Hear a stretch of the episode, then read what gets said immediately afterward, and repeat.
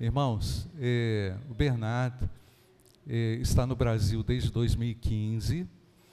Ele, ele e sua esposa, ele está acompanhado da sua esposa, Suzane. Pode ficar de pé, Suzane. Suzane já pregou aqui outro dia. Eles são da Holanda. São, os dois são meus alunos. Tive a oportunidade de crescer muito com eles ah, no seminário. Ah, o Bernardo tem uma, uma larga experiência com música uh, tem mestrado na área na Holanda, é também um missionário. Eu nunca vi pessoas holandesas tão brasileiras como eles, irmãos. Você pode chamar para comer tropeiro e tudo mais. Agora já estou exagerando, Débora. Então, eu quero assim é, dizer da minha alegria de ter vocês aqui e ouvir esse servo de Deus que estão se preparando para ir para a Amazônia em abril ou maio do ano que vem, maio do ano que vem, como missionários lá na Amazônia. Deus abençoe a exposição da palavra. Mais uma vez, obrigado pelo convite, Pastor Cioli, Pedro, Nayara. Já posso pular a minha primeira parte, estava escrito aqui para eu me apresentar, mas quase tudo que está aqui, o Pastor Cioli já falou. Mas rapidinho, vou falar algumas coisas, né? Todo mundo já percebeu, o pastor até falou, nós não somos brasileiros, somos holandeses. Então eu falo com sotaque, mas eu creio que vai dar para entender o meu sotaque. Pelo menos vocês vão acostumar, até o final da minha palestra, vocês vão acostumar com o meu sotaque. Eu não sei quantos holandeses o pastor Cioli conhece, talvez somente dois holandeses, né? Então fica mais fácil. Pode mostrar a próxima imagem, só para ter uma noção quem eu sou, então. Eu tenho 41 anos, quase 42, sexta-feira meu aniversário.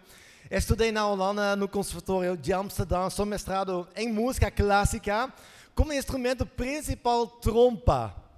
Então, muitas pessoas não sabem o que é trompa, um instrumento de sopro, até coloquei a foto aqui atrás para os irmãos saberem o que é trompa. É meu instrumento principal, mas eu não trouxe para o Brasil, então, mais que oito anos que eu não estou tocando. Quando eu era jovem, um adolescente, peguei o violão também, aprendi a tocar um pouquinho de violão, comecei a cantar na igreja, comecei a tocar na igreja e assim continuar. E o violão me abençoou muito no nosso trabalho com crianças. Na Holanda eu sempre trabalhei muito com crianças como professor de música, em de trompa, regente, mas também nas escolas. E oito anos atrás, pode mostrar a próxima imagem, nós mudamos então para o Brasil como missionários, o pastor Cioli já falou, sempre trabalhando com crianças, pode mostrar a próxima imagem, usando violão muito também para cantar com as crianças. E em 2020, aqui no Brasil, eu fiquei responsável pelo Ministério de Música na minha igreja em Timóteo. Uma congregação da PIBA, igreja de 30, 40 membros, então uma igreja bem pequena. E eu fiquei responsável e eu fiquei também um pouquinho preocupado com o conteúdo das músicas. Pensando o que a gente está cantando, será que isso é bíblico. Não estou criticando a nossa igreja, não, tá? Por causa do nosso pastor também era muito crítico. Mas ouvindo as músicas aqui no rádio e ouvindo as músicas, eu pensei: será que isso realmente é bíblico o que a gente está cantando? E quando eu comecei, então, quando eu fiquei responsável pelo Ministério de Música, eu também comecei a estudar no seminário aqui no Vale do Aço. E eu comecei a me aprofundar nesse tema de música, lendo muitos livros, principalmente em inglês, acompanhando algumas, alguns ministérios, também conheci Cante as Escrituras. E eu fiquei mais preocupado, mas me abençoou muito. O ano passado eu fiz meu TCC no seminário. E como eu estava ligado muito com esse assunto de, de música, eu escrevi meu TCC sobre o canto congregacional nas igrejas batistas da Abafaço. Foi uma pesquisa muito grande. A sua igreja me abençoou muito. O Pedro sempre mandou as músicas para mim, participou das pesquisas. Silas, que está aqui, que estava né, naquela época, São João do Oriente, também me ajudou. O André, o André Costa, né, foi meu orientador. E um, foi muito interessante fazendo essa pesquisa, esse TCC. Mas então é só para os irmãos saber qual é meu relacionamento, minha relação com o tema música. Ano que vem, então, a gente vai mudar para o Amazonas, mas a gente não está aqui para falar sobre missões. Hoje nós vamos falar sobre música e a palavra de Deus. E o tema que eu ganhei é cantando a Bíblia. Pode mostrar o próximo slide? Que este versículo nós já lemos, mas vamos ler ela mais uma vez, por causa até quase podemos decorar este versículo, porque a gente só vai, hoje de manhã nós vamos ficar com este versículo. Então vamos ler ela de novo, mais uma vez, vamos ler juntos. Dá para ler? Está pequeno? Dá para ler, que bom. Que a palavra de Cristo habite ricamente em vocês. Instruam e aconselhem-se mutuamente em toda a sabedoria, louvando a Deus com salmos, hinos e cânticos espirituais, com gratidão no coração. Pode passar o próximo slide. Obrigado. Antes de falar sobre a palavra e antes de falar sobre a música, vamos primeiro nos lembrar do contexto do terceiro capítulo de Colossenses. Quando a gente pega a partir de versículo 5, até está escrito em cima, quando você está com a Bíblia aberta, é bom abrir a sua Bíblia, porque a gente vai olhar rapidinho, resumindo, o que o apóstolo Paulo está escrevendo aqui para a igreja em Colossos. E até o título que está escrito aqui, em cima de versículo 5, fala a velha natureza e a nova natureza. Nós somos em Jesus Cristo, nós somos nova criatura. Às vezes o apóstolo Paulo está usando outras palavras, mas ideia em Cristo, em Cristo nós somos nova natureza. E aqui, a nova criatura, né? A partir de versículo 5 até versículo 9, Paulo vai falar sobre a nossa velha natureza. E ele começa a citar algumas coisas ruins, como tipo imoralidade sexual, versículo 5. Ele continua, versículo 9, fala sobre mentira. Mas ele fala que nós devemos abandonar essas práticas, essas coisas da nossa velha natureza, do nosso homem como pecador. Quando a gente vai continuar a partir de versículo 10, Paulo vai falar sobre a nossa nova natureza em Cristo. Ele fala que nós somos eleitos, que nós somos santos, que nós somos amados, é versículo 12. E depois ele continua, ele fala que nós devemos que nos revestir, igual como roupa, né? Nós temos que nos revestir com algumas virtudes, como versículo 12: compaixão, bondade, humildade, mansidão, paciência, perdão, versículo 13, amor, versículo 14, e depois nós vamos chegar, versículo 15, que a paz de Cristo seja, seja o árbitro no coração de vocês. Ou seja, que a paz de Cristo, essa paz deve governar ou controlar o nosso coração.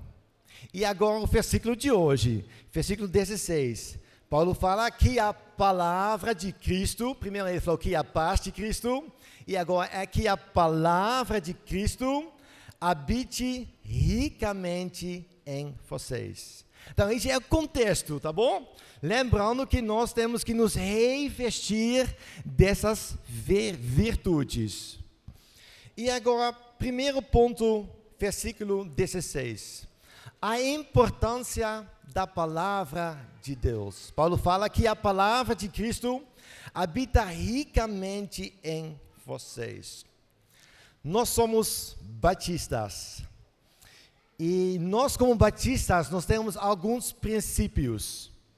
São princípios que nos reúnem durante os séculos já como batistas.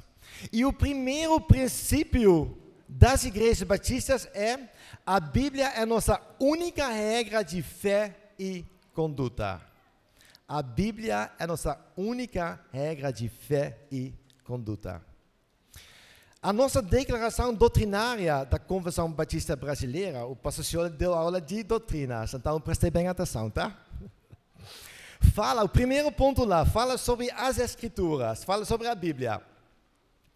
A Bíblia é o registro da revelação que Deus fez de si mesmo aos homens. Então, a Bíblia é a palavra de Deus. Claro que ele usou homens para escrever, mas a Bíblia é a revelação de Deus que ele deixou para nós, homens, conhecer Deus. Próximo ponto, também na declaração doutrinária. A Bíblia tem por finalidade revelar os propósitos de Deus, levar os pecadores à salvação, edificar os crentes e promover a glória de Deus. Isso é a Bíblia para nós. Os irmãos sabem a importância da Bíblia, mas sempre é bom relembrar como importante, quão importante é a palavra de Deus. Tudo é o que você precisa saber sobre Deus está aqui na Bíblia. Tudo o que você precisa saber sobre Jesus está aqui na Bíblia. Tudo o que você precisa saber sobre o homem como pecador, sobre o pecado, sobre a morte, está aqui na Bíblia. Tudo o que você precisa saber sobre salvação, sobre a vida eterna, sobre perdão, está aqui na Bíblia. A Bíblia é essencial para a nossa vida e para a nossa fé. Um versículo bem conhecido, já está lá, 2 Timóteo 3, a partir de versículo 16. Toda a Escritura é inspirada por quem? Por Deus. E é útil para o quê? Para o ensino, para a repreensão, para a correção e para a educação na justiça. A fim, a fim de que o servo de Deus seja o quê? Seja perfeito e perfeitamente habilitado para para o quê? Para toda a boa obra. O que a palavra de Deus faz conosco? Ela nos ensina, ela nos repreende, ela nos corrige, ela nos educa, ou resumindo, ela nos aperfei aperfeiçoa. É um processo de santificação que começa depois da nossa conversão e que vai continuar até, até o dia que nós vamos morrer ou até o dia que Jesus vai voltar. E a Bíblia, junto com o Espírito Santo, faz isso dentro de nós. Por isso, voltando para Colossenses 3, 16, por isso Paulo fala que a palavra precisa habitar no nosso coração. Habitar significa morar. A palavra de Deus precisa morar dentro de nosso coração, estar presente. Mas como essa ideia, não tipo uma pessoa que mora na sua casa, que tem lá o seu quarto e o quarto sempre fica fechado e você nunca vai encontrar com essa pessoa que mora na sua casa.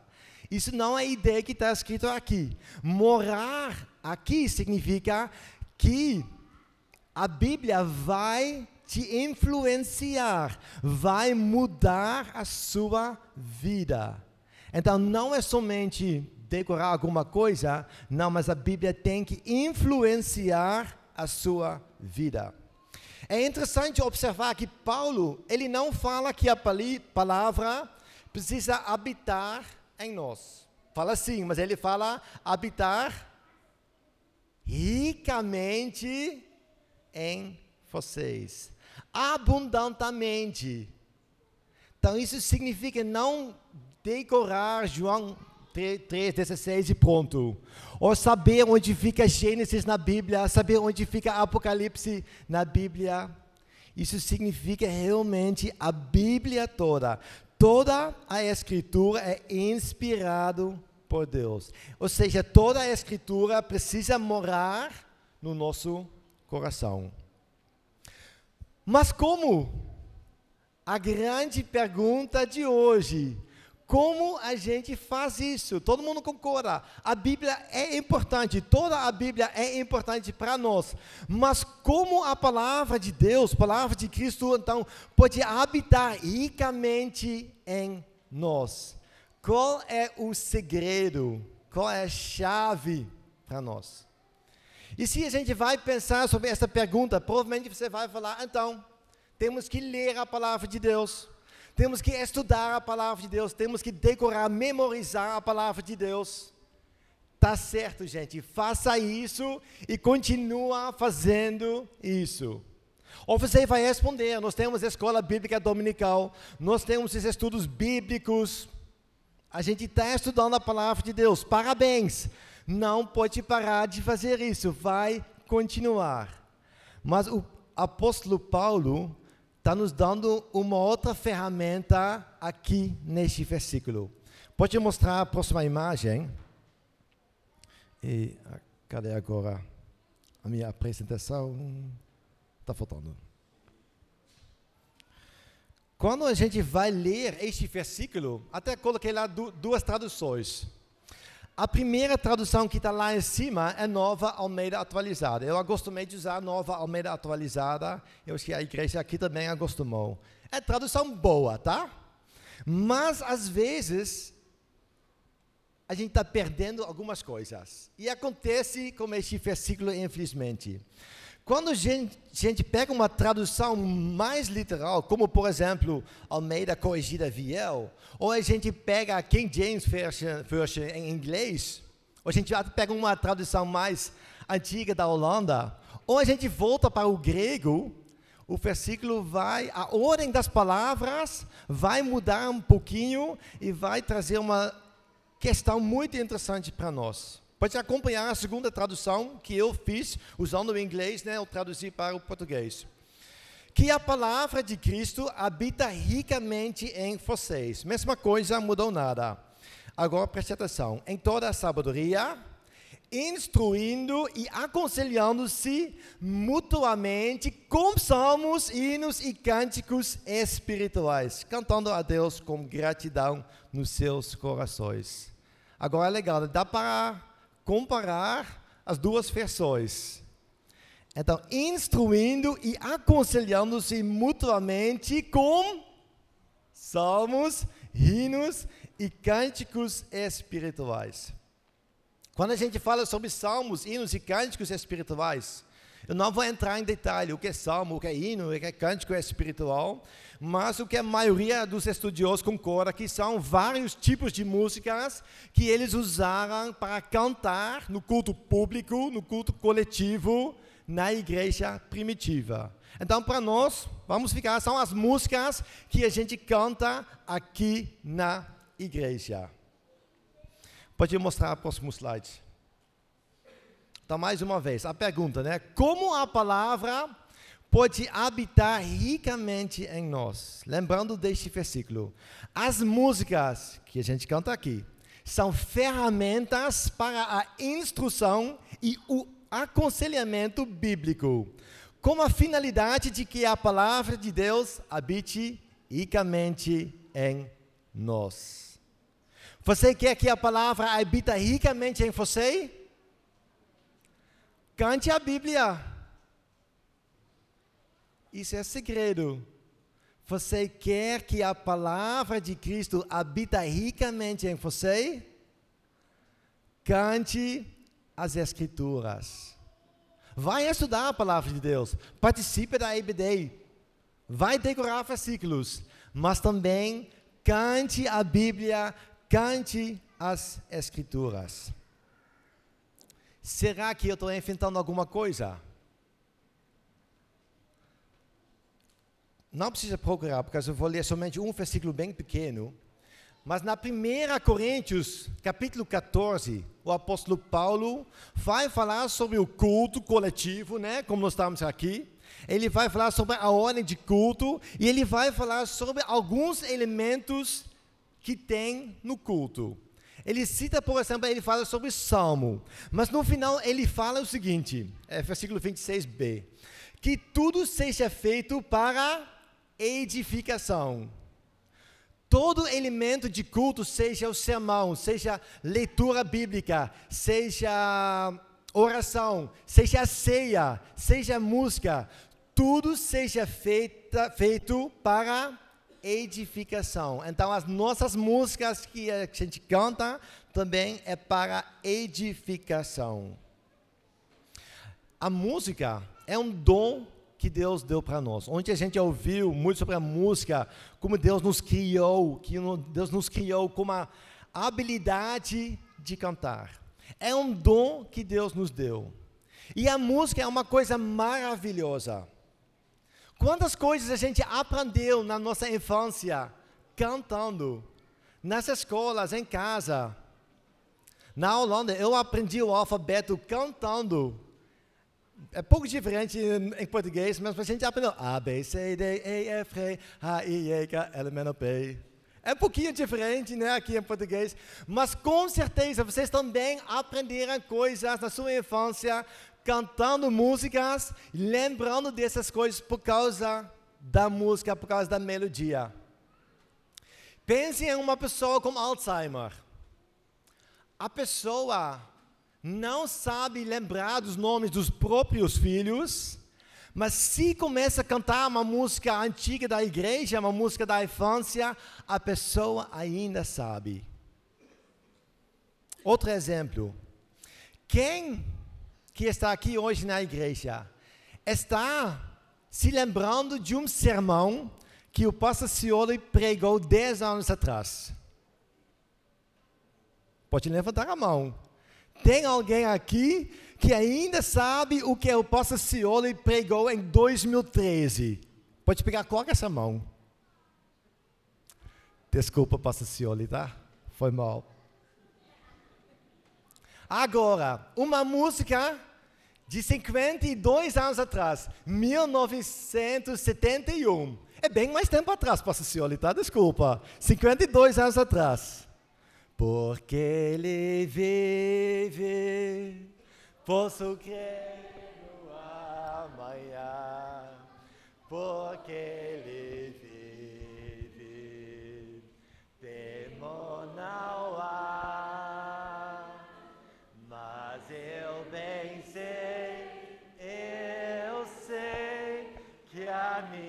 vida está nas mãos do meu Jesus que vive está. Melodia e música faz isso. Vai nos ajudar muito para decorar, para lembrar de coisas. O sermão tem o seu papel. Porque agora estou pregando. Eu posso usar um monte de palavras para explicar coisas bíblicas. A música não consegue usar tantas palavras. A música é poesia, usa menos palavras. Então não consegue explicar igual um sermão, mas vai nos ajudar a decorar, lembrar coisas.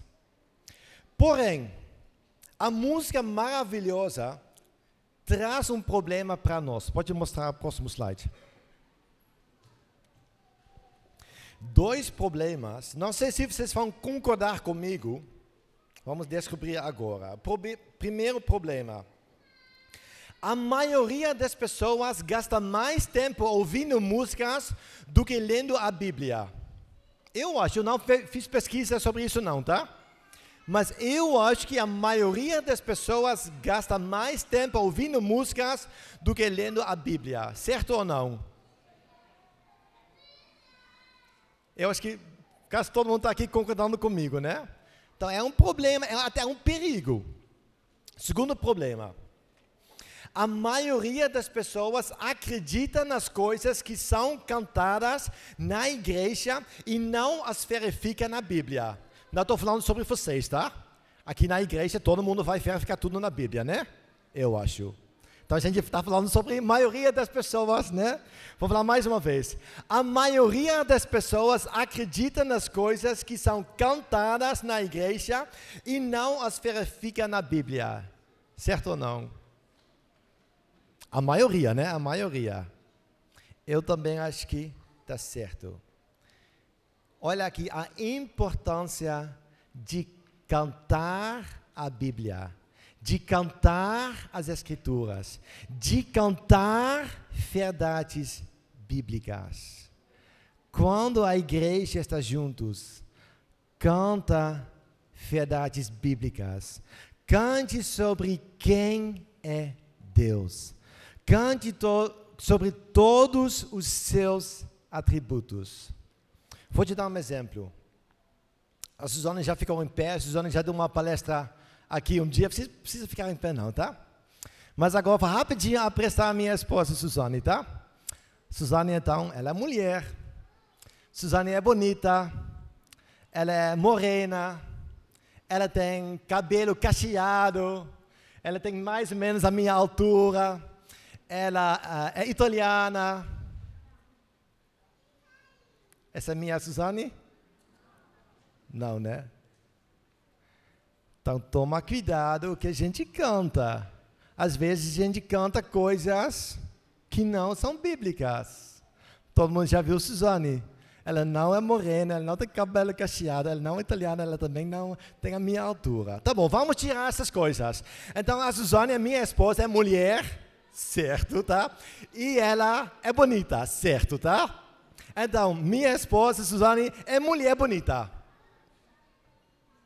Então, imagine eu vou apresentar para você minha esposa. Suzane é aquela mulher bonita.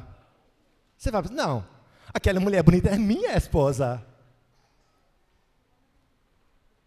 Se eu só vou falar sobre Suzane, que ela é mulher bonita, que ela é, mas você sabe quase nada sobre ela. Tem dez mulheres bonitas, quanto é sua mulher bonita? Gente, isso acontece muito nas nossas músicas. A gente fala que Deus é amor. Ele é amor. Amém. Canta sobre o amor de Deus. Mas Deus também é santo. A gente cantou aqui, graças a Deus. Deus também é santo.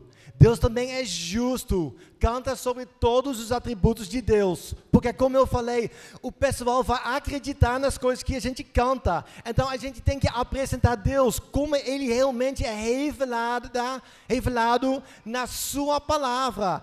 Canta sobre todos os atributos de Deus. Outra coisa, cante sobre o evangelho. A gente canta hoje sobre o evangelho. Vamos olhar quem prestou atenção. Eu nunca saberei o preço dos meus pecados lá na cruz. Gente cantar um pouquinho sobre o Evangelho. Gente, para o meu TCC, eu analisei centenas de cultos. Não, mentira não. O Silas e Pedro sabem quantos cultos, quantas músicas eu recebi durante um ano. E quantos cultos eu vi que cantou nenhuma música sobre o Evangelho?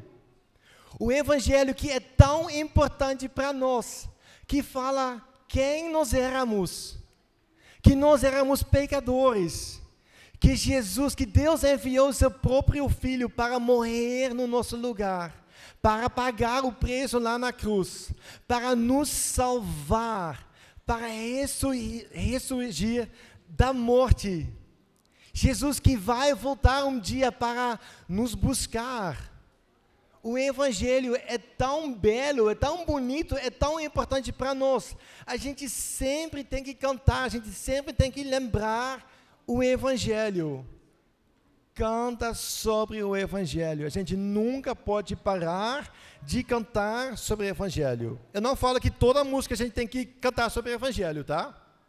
Mas pelo menos uma música canta sobre o Evangelho. No dia que a gente vai parar de cantar sobre o Evangelho, pode fechar a igreja. Para mim é sério, até quase estou chorando aqui. O Evangelho é tão importante para nós. Se a gente vai parar de cantar sobre o Evangelho, é melhor fechar a igreja, porque a igreja vai parar de ser uma igreja evangélica. O Evangelho então, sempre vamos nos lembrar, quando estamos aqui juntos como igreja, vamos nos lembrar do Evangelho. Canta sobre o Evangelho, canta em casa sobre o Evangelho. Lembra o que Jesus tem feito para você. E o Evangelho é bem amplo, tá? É outro estudo, tá? Um dia é interessante. Vamos pensar o que inclui o Evangelho. Vamos para o nosso terceiro ponto. A dimensão vertical versus a dimensão horizontal. Até agora, eu somente falei sobre a dimensão horizontal. O que é dimensão horizontal? Eu e os meus irmãos que estão aqui. Eu e a igreja. A música tem uma dimensão horizontal. Já falei, né? A música como meio que de edificação. Ou seja, se edificando uns aos outros. Lembrando Colossenses 3,16. A palavra lá, mutuamente, entre vocês. O que é muito bonito para ver, os irmãos que estão cantando aqui, e algumas pessoas estão olhando para vocês. Entre vocês. Mutuamente está ensinando. Não apague as luzes. Aqui vocês não fazem isso. Ontem à noite eu estava aqui, vocês não apagaram a luz. Não feche seus olhos quando você está cantando. Hoje em dia acontece muito. Na comunidade pós-moderna, o individualismo é muito grande. E a gente está vendo isso nos nossos cultos. Eu e Deus. Fechando os olhos, eu e Deus. Mas a dimensão horizontal é eu e a igreja. Então, no momento que você está cantando, você está edificando a igreja. Você está edificando o seu irmão. Você tem que ver o seu irmão. Você tem que ouvir o seu irmão. A gente cantou aqui, vim para adorar-te, vim para prostrar-me, vim para dizer aqui, és meu Deus. A segunda música, tu és meu Deus de paz e quero viver. Tipo assim, isso, é, quero é, viver para ti. Essa é a ideia, né? É legal, quando você canta isso, você canta isso para Deus. Depois vou falar sobre a dimensão vertical. Mas você está cantando, declarando isso também, e seu irmão está ouvindo isso. Então, quando a gente canta junto, você vai ouvir seu irmão declarando a mesma coisa. Vim para adorar, vim para prostrar-me diante de Deus. Eu quero declarar que este Deus é meu Deus, mas este Deus você também canta, este Deus também é seu Deus. Edificação da igreja. Mas aqui, a música, na verdade, é o culto todo, também tem uma dimensão vertical. Qual é a dimensão vertical? É nós e Deus. A igreja e Deus. De propósito, eu não falo eu e Deus. Tem eu e Deus. Quando você está na sua casa, seu devocional, você está estudando a palavra de Deus, você está ouvindo música, cantando música na sua casa, é você e Deus. É seu tempo com Deus. Aqui na igreja é culto coletivo, culto público, todo mundo juntos aqui. Então é nós e Deus. A música, como um meio, a música na verdade é um meio de expressar o nosso louvor. A Nayara, ela falou muito bem. Nós vamos louvar com músicas. É interessante, né? Como ela falou, louvar com músicas. Mas a louvor significa elogio. Louvar, elogiar. Nós vamos falar das grandes virtudes de Deus, dos grandes atributos de Deus. Nós vamos falar quem Ele é. Nós vamos louvar, elogiar quem é Deus. Então, a música em si ainda não é louvor. A música em si ainda não é adoração mas é um meio para expressar o nosso louvor e a nossa adoração. Quando a gente fala sobre essas duas dimensões, é impossível falar, é, desculpa, é impossível separar essas duas dimensões. Sempre andam juntos. O culto sempre tem uma dimensão horizontal e sempre tem uma dimensão vertical. Não tem como separar essas duas coisas. Nós vamos para a nossa conclusão, porque daqui a pouco vai ter o fórum e vai ter muito conteúdo ainda para falar. Vamos para a nossa conclusão. Somente resumindo o que nós ouvimos até agora. Primeira coisa, lembrando do contexto Colossenses 3, revista-se da nova natureza. Nós somos nova criatura, mas mesmo assim nós temos que nos lembrar de rei, nos revestir da nova natureza. Como a gente faz isso? Conforme o texto de hoje, deixando a palavra de Cristo de Deus habitar em nós. Como a gente faz isso? Cantando as Escrituras, cantando a Bíblia, ou seja, cantando músicas que são cheias de verdades bíblicas. Seja crítico com as músicas que você ouve, seja crítico com as músicas que você canta na igreja. Mas não seja crítico somente para reclamar, para ser chato. Você tem que se preocupar com a saúde da sua fé e saúde da doutrina, a saúde da sua igreja. Seja crítico como os bereanos. Os bereanos, Atos 17, versículo 11, o que eles fizeram? Examinando as escrituras todos os dias para ver se as coisas eram de fato assim. Sempre vai verificar. A música, as músicas que a gente canta aqui, não é a revelação de Deus. A Bíblia é a revelação de Deus. E por final, ore pelos seus pastores. Nayara já falou isso. Ore pelos pastores e pela liderança, quem está aqui em frente ministrando o louvor, que vai escolher as músicas. Ore por essas pessoas. E depois que você orou, quando você conhece os seus líderes, quando você conhece os seus pastores, que eles se preocupam com as músicas que são cantadas aqui, confia também neles. E se tiver uma coisa, uma música que você acha, depois de oração, tem que falar com o meu pastor, tem que falar com o líder de música, com toda humildade, chega perto com sua Bíblia aqui. Me explica essa letra. A gente está cantando essa música, mas eu não estou entendendo a letra dessa música. Será que a letra realmente é bíblica? Talvez eu estou entendendo errado, ou talvez a letra não é bíblica com toda humildade, confessa com o seu pastor. Pode, né? Pode, né? Ou confessa como líder de música. Amém.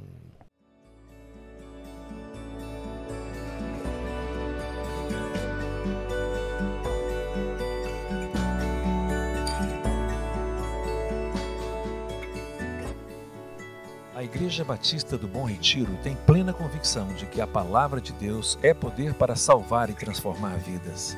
Nosso desejo é que essa mensagem tenha alcançado seu coração. Para saber mais sobre quem somos e em quem acreditamos, acesse ibbrpatinga.com.br.